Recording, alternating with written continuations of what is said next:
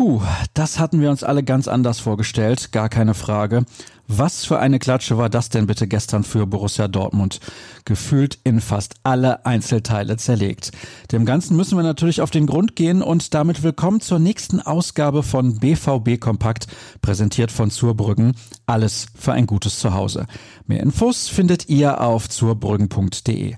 Mein Name ist Sascha Staat und dann wollen wir mal zurückschauen. Es ging schon schlecht los, denn Wamangi Tuka traf per Elfmeter in der 27. Minute zur Führung für den VfB, der das Spiel bis dato dominierte. Daran änderte auch der zwischenzeitliche Ausgleich von Gio Reyna wenig, zumal der relativ schmeichelhaft war und die Kräfteverhältnisse auf dem Platz nicht richtig widerspiegelte. Innerhalb von zehn Minuten trafen dann erneut Wamangi Tuka, Förster und Kulibali für die Gäste. Mit dem 4 zu 1 nach etwas mehr als einer Stunde war die Partie gelaufen. Gonzales markierte in der Nachspielzeit den 1 zu 5 Endstand aus BVB-Sicht. Entsprechend deutlich äußerte sich Mats Hummels nach der Begegnung.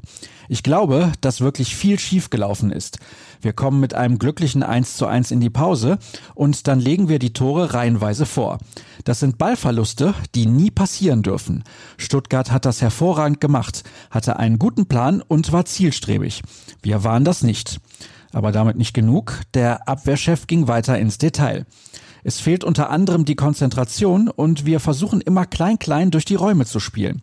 Wenn das klappt, sieht das gut aus. Wenn es nicht funktioniert, dann haben wir ein Problem. Es ist zu wenig Tiefe in unserem Spiel, wir kommen zu viel entgegen, kommentierte er die taktischen Defizite. Es ginge darum, sinnvollen Fußball zu spielen. Oft können wir es kaschieren, heute ging es gnadenlos schief.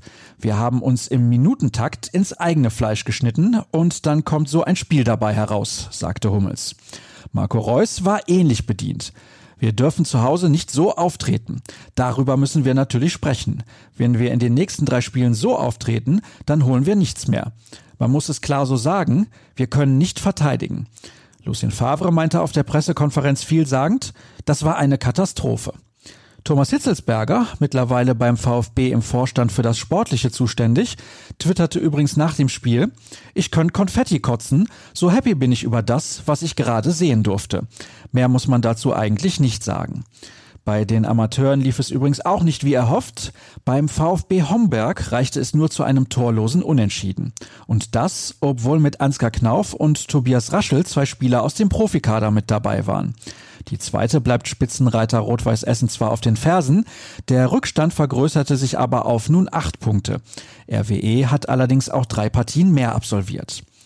Unabhängig davon könnt ihr euch sicherlich vorstellen, dass der heutige Tag den ein oder anderen sehr lesenswerten Text mit sich bringen wird.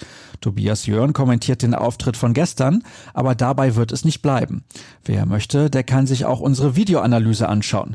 Der Krampe hat meine Fragen zur desolaten Vorstellung der Profis beantwortet, inklusive der zum Trainer. Also schaut auf jeden Fall rein bei ruhrnachrichten.de. Das wird sich definitiv lohnen. Ansonsten bleibt Twitter immer eine gute Alternative. Folgt uns unter rnbvb oder auch mir unter Start. Ich hoffe, dass ihr den Tag trotz der Pleite etwas genießen könnt. Wir hören uns morgen wieder. Bis dann.